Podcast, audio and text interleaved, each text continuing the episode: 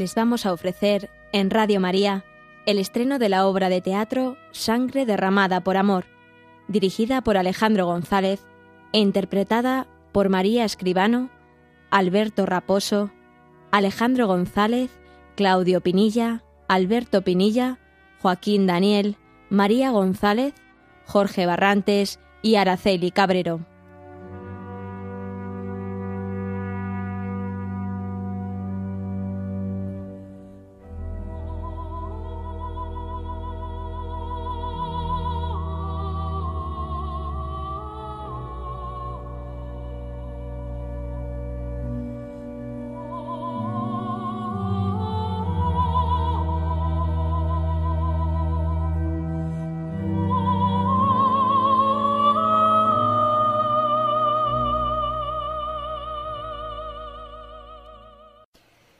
Soy un ángel del Señor. Todo lo que voy a relatar fue contemplado por mis ojos hace dos mil años. El Padre me había enviado a la tierra para ser testigo de la pasión de su Hijo amado y para que mi simple presencia le infundiera fortaleza a su alma. Yo permanecí siempre invisible para todo el mundo, excepto para el corazón de aquel nazareno que entre terribles suplicios aún era capaz de sentir la luz de Dios.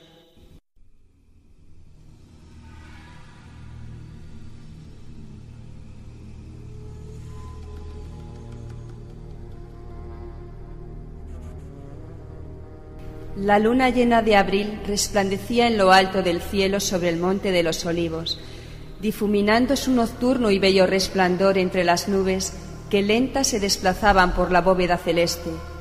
Las brillantes estrellas que complementaban aquella estampa se reflejaban en unos melancólicos pero hermosos y profundos ojos que miraban al cielo como buscando sosiego y paz. Jesús el Nazareno estaba arrodillado entre un mar de olivos dirigiendo su vista hacia arriba.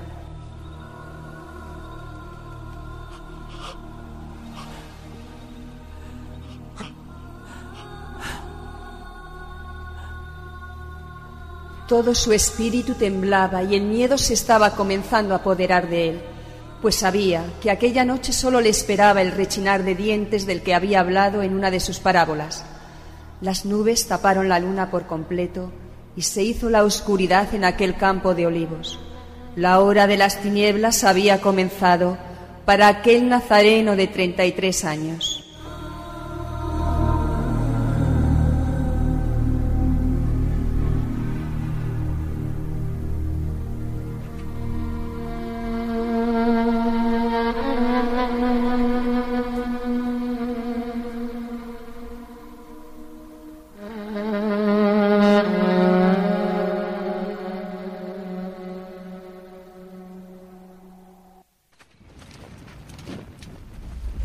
Como las olas rompen contra un acantilado.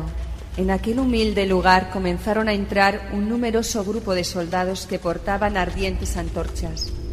Al frente del grupo desfilaba un hombre sin atuendo de soldadesca, marcando un paso rápido y nervioso que contrastaba con el firme y poderoso andar de los soldados.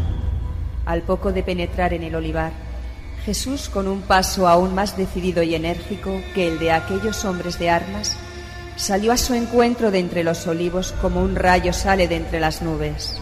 ¿A quién buscáis? La soldadesca y el hombre que abría la comitiva se pararon en seco. Un estremecimiento recorrió a aquel grupo de hombres que se quedaron observando al nazareno con inquietud.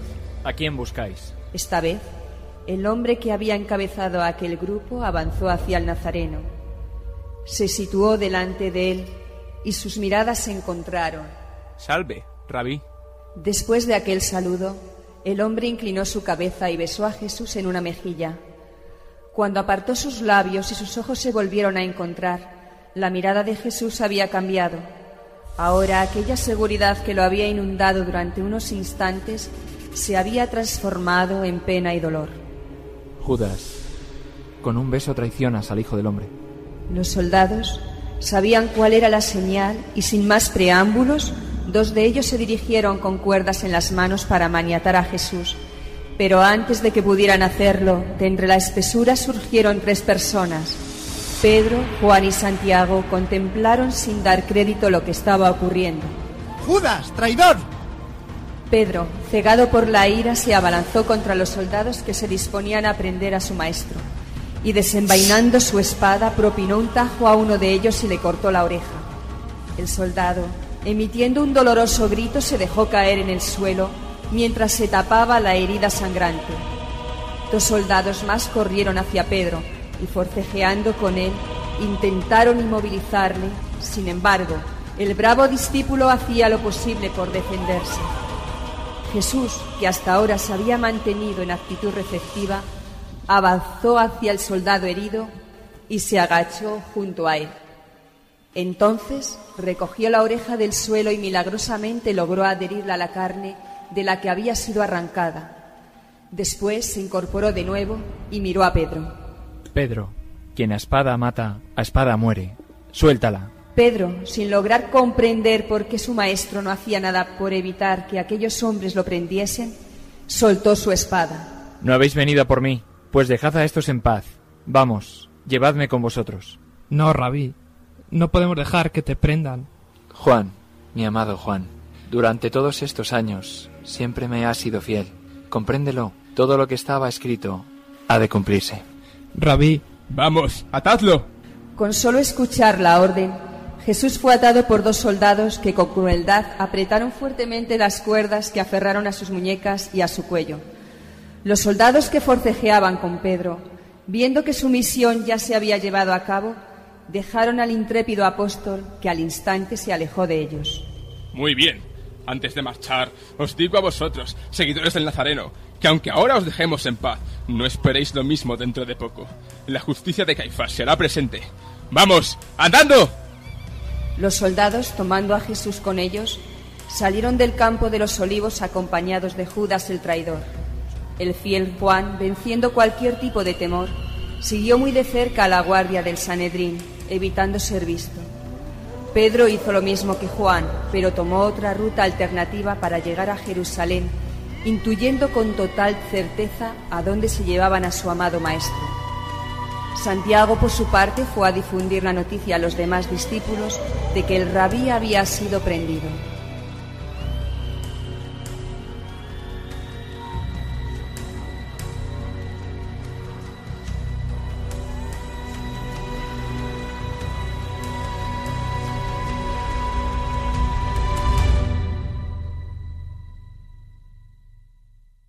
Jesús fue conducido hacia la casa de Anás, suegro del sumo sacerdote Caifás.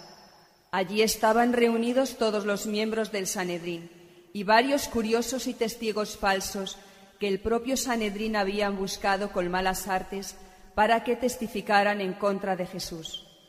Una vez que los tuvo ante su presencia, Caifás interrogó a Jesús. ¿Así que tú eres Jesús de Nazaret? Dinos, cuentan que eres rey. ¿Dónde está tu reino? ¿De qué linaje de reyes desciendes tú? ¡Habla! Lejos de responder, Jesús guardó silencio. ¿Por qué no dices nada? Estás aquí por blasfemo. Di, ¿cuál es ese mensaje que predicas? Yo he hablado siempre en público. He enseñado en las sinagogas y en el templo, donde nos reunimos todos. No he enseñado nada clandestinamente. Pregunta a los que han oído mis palabras, y ellos podrán informarte. Al oír la respuesta, uno de los guardias que lo custodiaba le dio un puñetazo en la cara y después le dijo lleno de rabia. ¿Así es como te diriges al sumo sacerdote? ¿Con arrogancia? Si he hablado mal, dime en qué he faltado. Pero si he hablado bien, ¿por qué me pegas? ¡Que hablen los testigos! Sana a los enfermos con magia, con la ayuda de los demonios. Yo lo he visto. Expulsa demonios con ayuda de demonios. Se autoproclama rey de los judíos, ¿eh? ¡Rey de los judíos! No. Se autoproclama hijo de Dios. Dijo que destruiría el templo y que lo reconstruiría en tres días.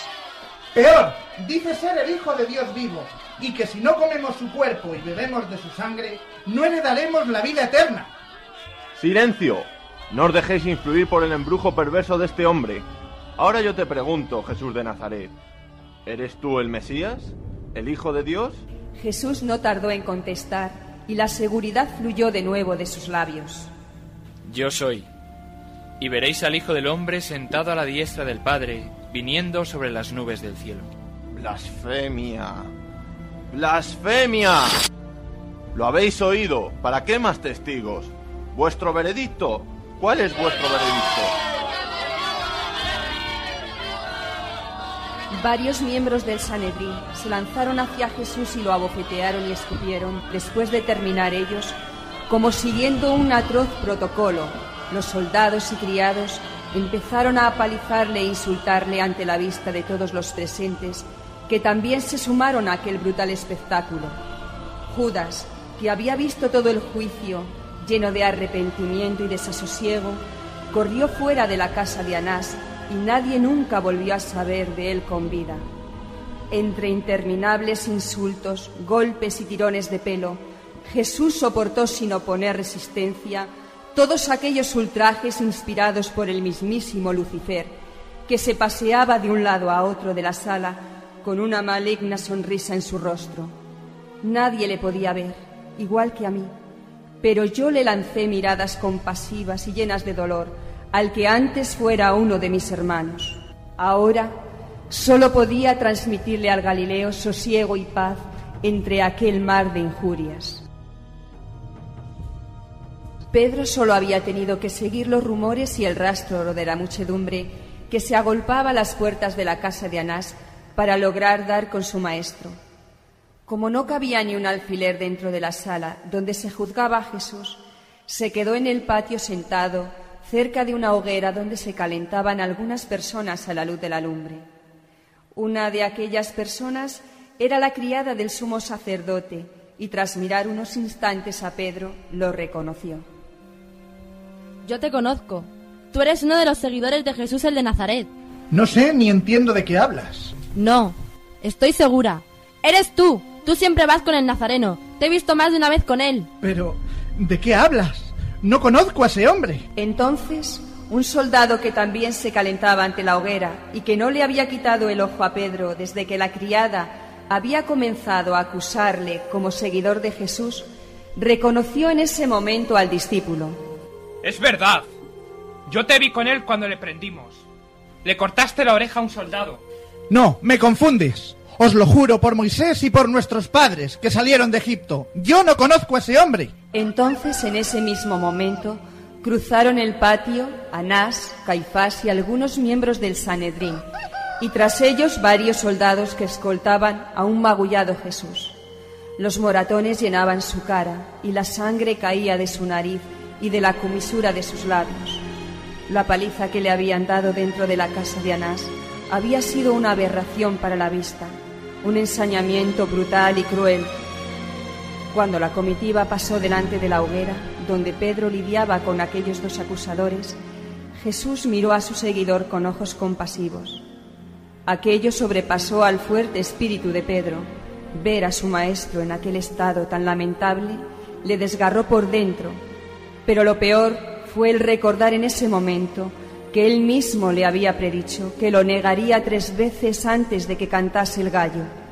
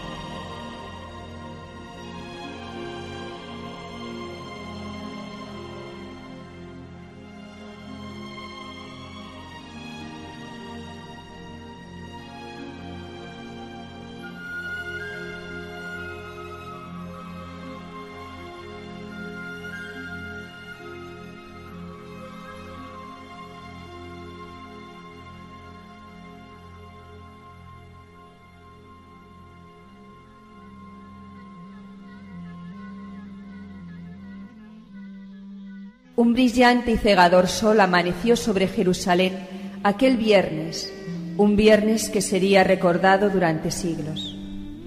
La comitiva numerosa que escoltaba a Jesús entró en el patio del palacio y residencia del procurador romano de aquella zona, Poncio Pilatos, que no tardó en recibirles a las puertas de su hogar, escoltado por dos soldados romanos y un centurión. Enseguida, Caifás y Anás se pusieron a acusar a Jesús. Procurador, te traemos a este hombre porque es un alborotador, un peligro para nuestra nación. ¿Torturéis a vuestros presos antes de imputarle su pena? En fin, ¿de qué se le acusa? No respeta el orden establecido por nuestras leyes. Se atrevió a proclamarse el Mesías y pervierte a la población con sus enseñanzas. Pues juzgarle según vuestras leyes. Lo haríamos si esto fuera una nación libre. Procurador, si le hemos traído ante vuestra presencia es porque es un malhechor y un blasfemo. Cierto, cierto. Se ha calificado como rey de los judíos y pretender eso es traición.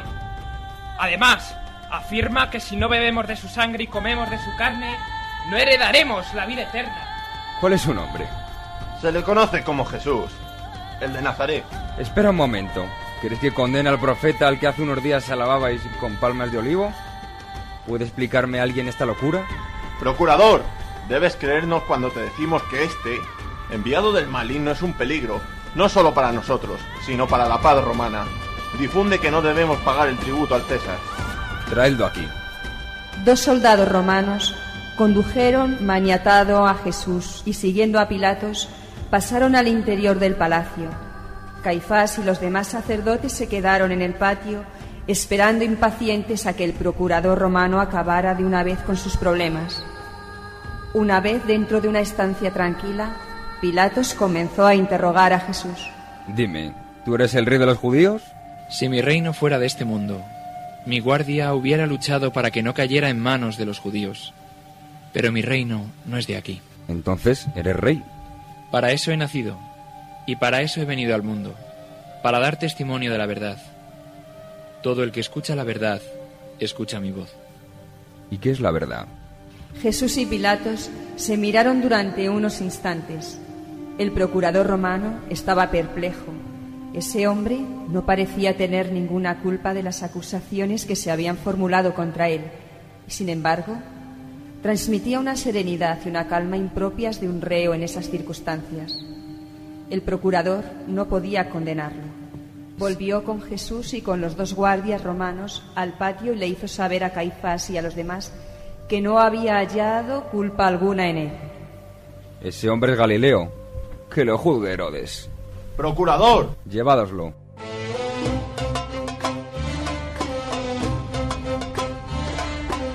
Jesús fue llevado ante la presencia de Herodes, quien se mostró muy contento con la idea de interrogarle. Aquel arrogante rey conocía muy bien las andanzas por las que el Galileo era famoso. Era consciente de todos sus extraordinarios milagros. A Herodes poco le importaba si Jesús era culpable o si era el Mesías. Él solo quería divertirse contemplando uno de sus prodigios. Él, todo un rey, no quería ser el único hombre de Judea que no hubiera sido testigo de los poderes de aquel hombre.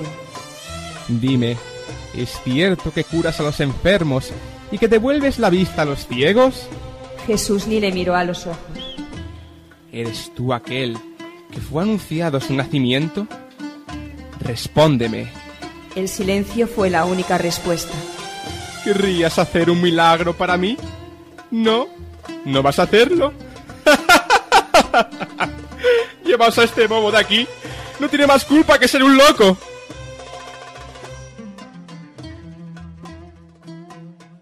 Jesús fue devuelto a Pilatos y éste, al ver que el Sanedrín no quedaría saciado hasta que se le impusiera una pena, mandó azotarlo. Condujeron al reo hasta otro patio trasero, lo desnudaron y lo ataron a una columna baja. Dos soldados cogieron los flagrum, unos pares de bolas de hueso unidas por unas barras de unos tres centímetros a unas tiras de cuero. Muchos curiosos se acercaron al lugar de la tortura interesados en contemplar el castigo como un espectáculo. Entre ellos estaba María, la madre de Jesús, María Magdalena, una de sus más fervientes seguidoras, y Juan, que no se había separado de ellas desde que les avisó del prendimiento de su maestro.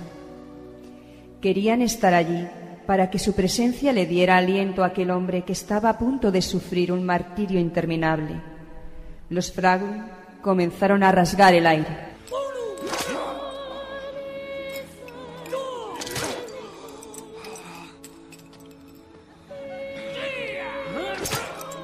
Las bolas de hueso impactaron una y otra vez contra la espalda de Jesús, desgarrando su carne, haciendo que la sangre fluyera de sus heridas como ríos de agua roja.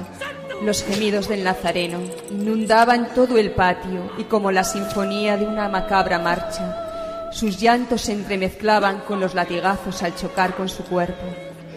Poco a poco, el Nazareno fue convirtiéndose en un desecho humano.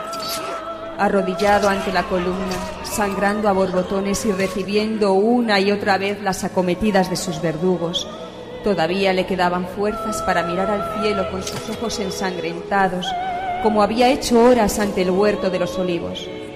Su madre y María Magdalena lloraban, y Juan hacía lo posible por aguantar el llanto, pues él debía ser el que infundiera fuerza en aquellas dos mujeres rotas por el dolor, pero en su interior también lloraba desconsoladamente. Hijo mío, Jesús, mi Jesús, que paren ya por piedad. ¿Cuánto tiempo piensan estar así? Madre, Vámonos de aquí, porque no tienes por qué estar viendo esto. No, es mi hijo, y no pienso abandonarle. El Señor me advirtió de esto, y durante años me he preparado para ello. Siento todo su dolor. Es como si fuéramos uno solo, Juan. Aunque me fuera lejos de aquí, seguiría sufriendo. Todos los latigazos que él recibe los padece mi alma. Y donde está su corazón, está el mío.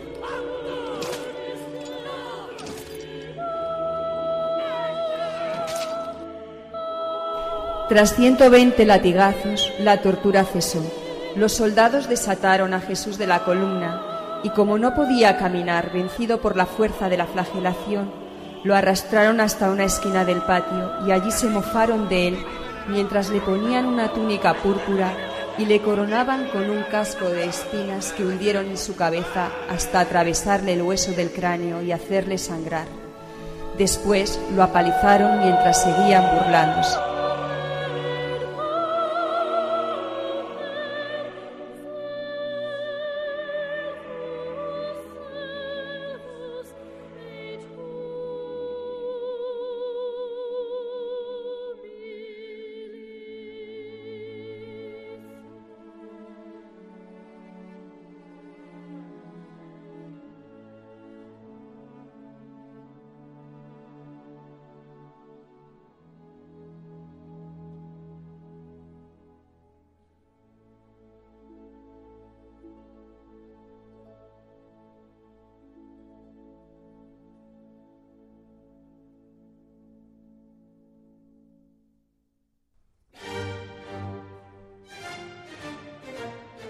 Pilato sacó a Jesús a la vista del Sanedrín, de los soldados y de varias personas que se habían congregado frente al palacio. Esperaba que verle torturado hasta la extenuación les hiciera recapacitar. ¡Exe homo! No encuentro delito en él. Viendo que era imposible hacerles entrar en razón, Pilatos habló con Jesús mientras la muchedumbre gritaba. ¿De dónde eres tú? Jesús no le contestó. ¿Te niegas a contestarme? ¿Es que no sabes que yo tengo autoridad tanto para dejarte en libertad como para ordenar que te crucifiquen? No tendrías autoridad sobre mí si no te la hubieran dado de lo alto. Por eso, el que me entregó a ti tiene más culpa que tú. Pilatos no sabía qué hacer. Quería liberar a Jesús, pero sabía que si lo hacía, tendría descontento al Sanedrín y ellos tenían la suficiente autoridad como para amotinar a la gente y provocar fuertes tumultos en la ciudad. Entonces se le ocurrió una idea. Habló con el centurión romano y le pidió que le trajera un preso, un tal Barrabás, que había asesinado a un soldado romano. El centurión obedeció la orden y trajo a Barrabás. Es costumbre cada año, en vísperas de vuestra Pascua, que os suelta un preso, tenemos a Barrabás, acusado de matar a un hijo de Roma, y a Jesús de Nazaret, acusado de proclamarse rey de los judíos. ¿A quién queréis que suelte? Suéltanos a Barrabás.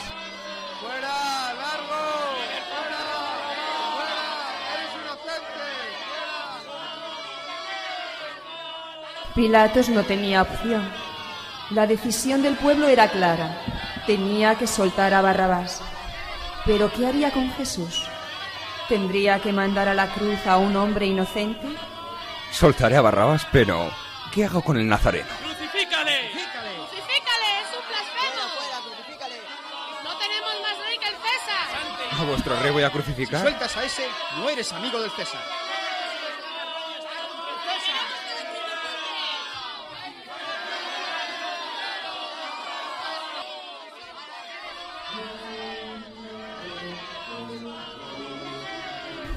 La sentencia estaba decidida. Pilatos llamó de nuevo a su centurión y le dijo, Haz lo que piden. y para finalizar y quitarse remordimientos de conciencia, pidió a uno de sus criados que le trajera una tinaja llena de agua, y ante la vista de todos se lavó las manos y dijo, Soy inocente de la sangre de este hombre. Llevádoslo y que le crucifiquen. Que su sangre caiga sobre nosotros y sobre la de nuestros hijos.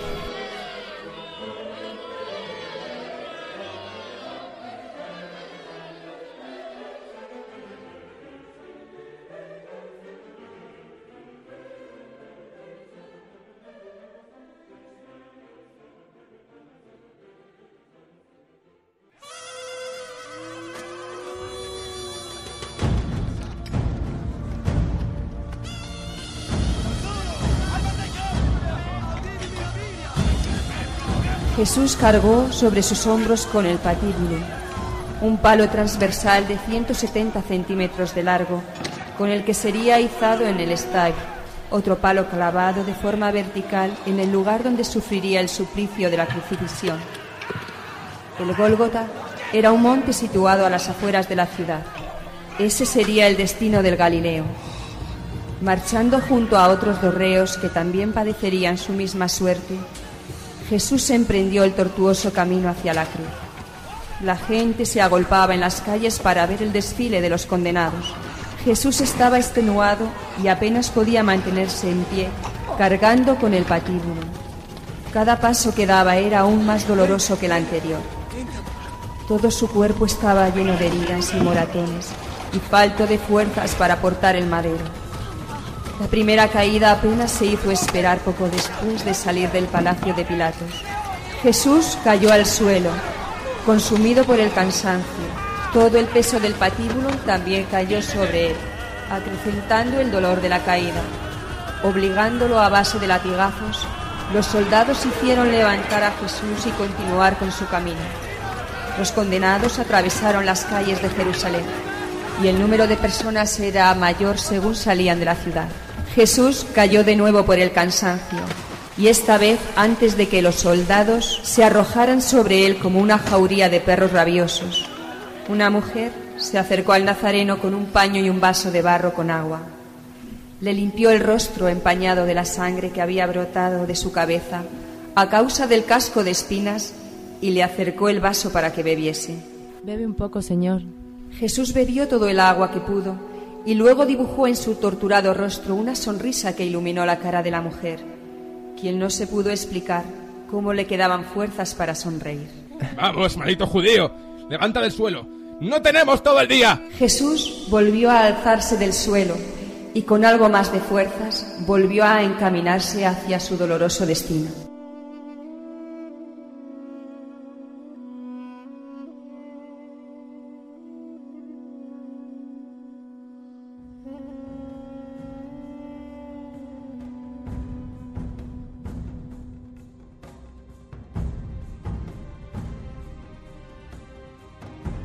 Jesús llegó por fin al Gólgota y vencido por la fiebre se dejó caer en la superficie rocosa. Mucha gente que había observado la marcha de los reos había subido al monte, sin duda, para contemplar las crucifixiones. Algunos se reían del Galileo, otros le lanzaban insultos y mofas de toda clase. Los soldados romanos que habían escoltado a los reos se ensañaban con Jesús y le daban patadas estando tendido en el suelo. María, María Magdalena y Juan estaban allí. María se aferró fuerte a Juan y unas lágrimas escaparon de sus ojos cuando vio a su hijo. La de Magdala cayó al suelo de rodillas y contempló sin aliento a su amado maestro. Dos soldados desataron el patíbulum de los brazos de Jesús. Lo despojaron de sus ropas, le tendieron de mala manera en el suelo. Y cuando iban a forzarle para que extendiera sus brazos sobre el madero, el nazareno los ofreció sin resistencia. Los soldados se miraron desconcertados. Nunca habían visto a un reo aceptar de esa manera su muerte. Uno de los verdugos cogió un martillo y un clavo. Colocó la punta del hierro en la muñeca izquierda del nazareno y alzó el martillo en el aire. El descenso que describió esa herramienta suponía más de lo que dejaba ver. La fuerza de todos los pecados de la humanidad iba a golpear ese clavo y mientras aquello sucedía, el espíritu de todos los que contemplaban la escena se estremeció.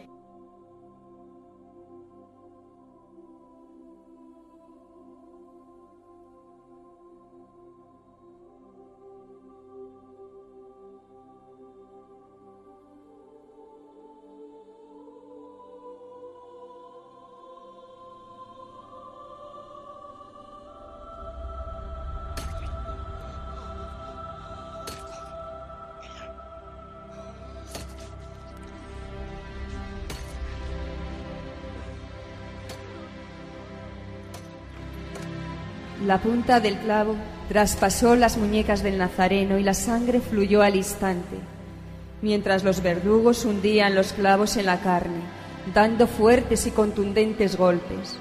Jesús, entre desgarradores gemidos y espasmos, miraba de nuevo al cielo y pensaba en su Padre Divino, que ahora le estaría observando entristecido, y en que a pesar de los dolores que ahora taladraban su cuerpo y mellaban su alma, Nada de aquello sería en vano, pues lo hacía por amor y solo por amor.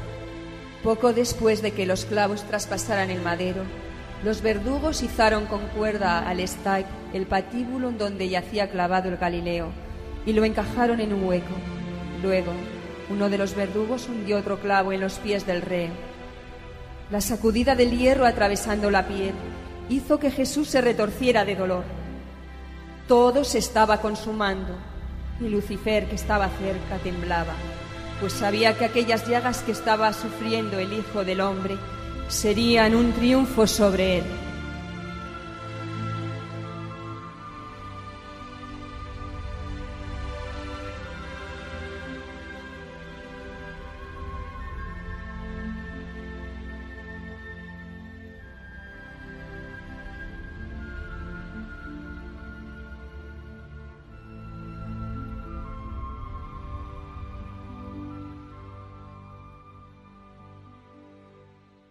A los dos lados de la cruz de Jesús crucificaron a los otros dos reos. Caifás y algunos miembros del Sanedrín estaban allí, satisfechos de ver su voluntad cumplida.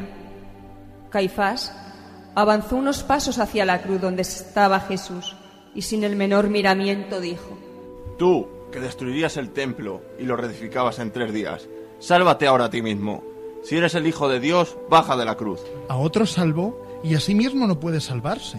Si es el rey de Israel, que baje ahora de la cruz y creeremos en él. Padre, perdónales, porque no saben lo que hacen. Uno de los reos también se sumó a las increpaciones y le dijo a Jesús, ¿No eres tú el Mesías? Pues sálvate a ti mismo y a nosotros.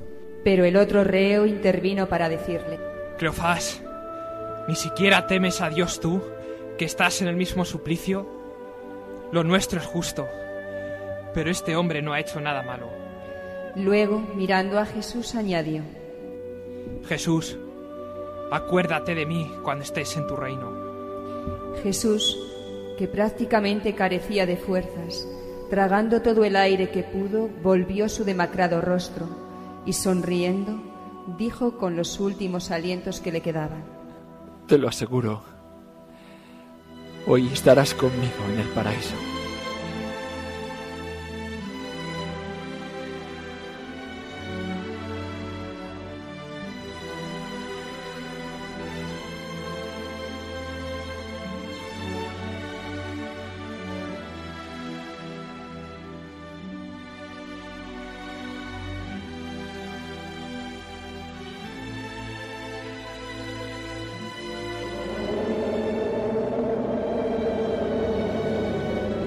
Oscuras nubes envolvieron toda la región hacia el mediodía.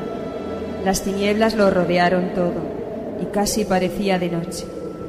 Un fuerte viento comenzó a arreciar, levantando fuertes nubes de polvo. Varios de los curiosos que habían asistido al martirio de los crucificados se marcharon viendo que el tiempo empeoraba. Entonces Jesús gritó con voz potente. Eli, Eli, lama sabactani. Que en hebreo quiere decir, Dios mío, Dios mío, ¿por qué me has abandonado? Los miembros del Sanedrín también se fueron de vuelta a la ciudad santa. Solo quedaron algunas personas, la guardia romana y el centurión Longinos, que escoltaban a los crucificados. María, María la de Magdala y Juan se dirigieron hacia el centurión para que les dejara acercarse hacia Jesús. El centurión, apiadándose y puesto que era un buen hombre, dejó a María y a Juan acercarse a los pies de la cruz. María no pudo soportar la tristeza que la embargaba. Hijo, déjame morir contigo. Jesús, volviendo a coger aire, le dijo a su madre, Mujer, ahí tienes a tu hijo. Luego miró a Juan y le dijo, Ahí tienes a tu madre. Después Jesús exclamó, Tengo sed. Viendo que había allí una jarra con vinagre, los soldados colocaron en la punta de una caña una esponja empapada en el vinagre y se la acercaron a la boca. Jesús probó la esponja y luego dijo, Todo está cumplido. Minutos después, Jesús dijo mirando al cielo, Padre, en tus manos encomiendo mi espíritu. Exhalando su último aliento, Jesús bajó la cabeza. El rabí de Galilea había muerto.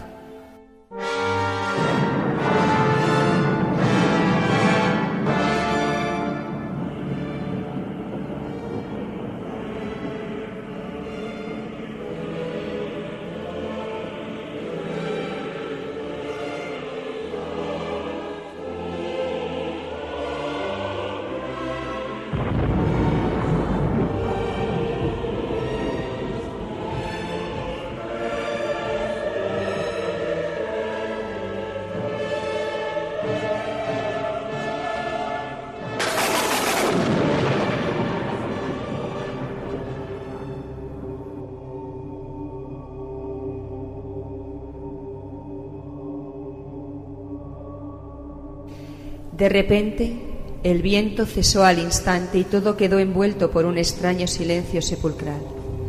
Un halo de paz rodeó al lugar, pero aquello no era sino la calma que precedía la tempestad.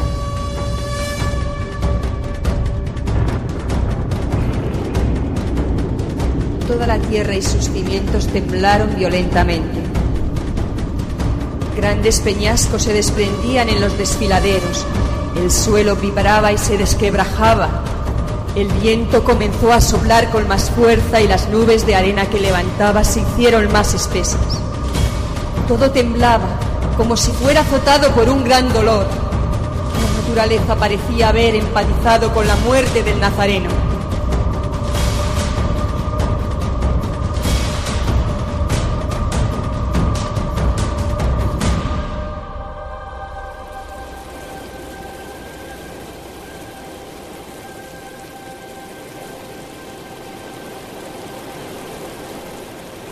Al cabo de un rato el terremoto y el fuerte viento cesaron. El centurión romano, asombrado por todo lo sucedido, dijo sin apartar la vista del cuerpo de Jesús. Verdaderamente, este era el Hijo de Dios. Como era el día de la preparación para la Pascua, los judíos pidieron a Pilato que bajara los cuerpos de la cruz. Obedeciendo órdenes, los soldados quebraron las piernas de los dos reos que habían sido crucificados con Jesús puesto que todavía no habían muerto. Cuando llegaron a Jesús, viendo que ya no seguía con vida, le traspasaron el costado con una lanza, y de la herida brotó sangre y agua. Descendieron a Jesús de la cruz y transportaron su cuerpo a un sepulcro, situado en un huerto cercano al Gólgota, que José de Arimatea, otro seguidor del Nazareno, cedió para él. depositaron el cadáver de Jesús y cerraron la pesada losa del sepulcro. Lucifer, viendo que la voluntad de Dios se había cumplido, hizo que el averno entero temblase bajo su ira.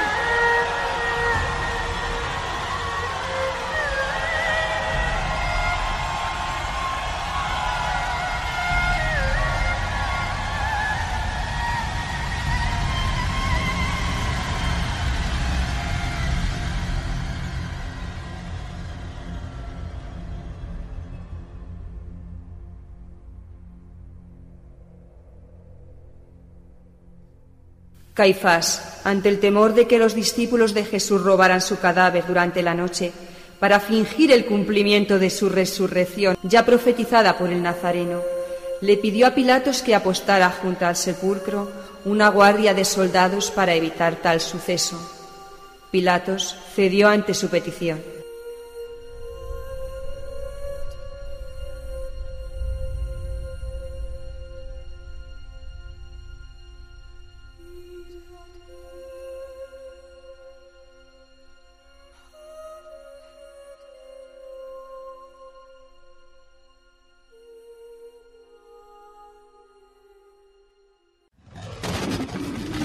Calma de la madrugada del domingo en el huerto de José de Arimatea se turbó con el sonido de una losa descorriéndose.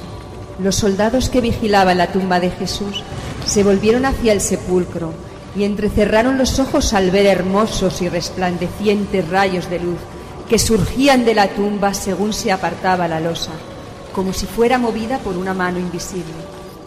La entrada del sepulcro en la que en su interior ahora brillaba una luz sobrehumana, incomparable a cualquier llama, a cualquier resplandor mundano, incluso a la bella luz del sol y de la luna, quedó al descubierto. Los soldados estaban acongojados y paralizados por el miedo. Del fulgor que inundaba el sepulcro emanó una figura humana, rodeada por una aura luminosa. Avanzó unos pasos y al pararse se produjo una gran explosión de luz que levantó una corriente de aire. Los soldados cayeron al suelo presa del pánico, y cuando se desvaneció el resplandor y alzaron sus rostros, contemplaron atónitos que sólo quedaba el sepulcro, con la losa corrida y mostrando su oscuro interior. Aquellos hombres salieron corriendo despavoridos, completamente asustados, Jesús había resucitado de entre los muertos, tal y como había anunciado al tercer día de su muerte. Aquel sol que despuntó al alba aquel domingo glorioso simbolizó un nuevo amanecer para los seres humanos. Ahora la muerte no sería en vano, pues había sido vencida. El principio de una nueva etapa comenzaba.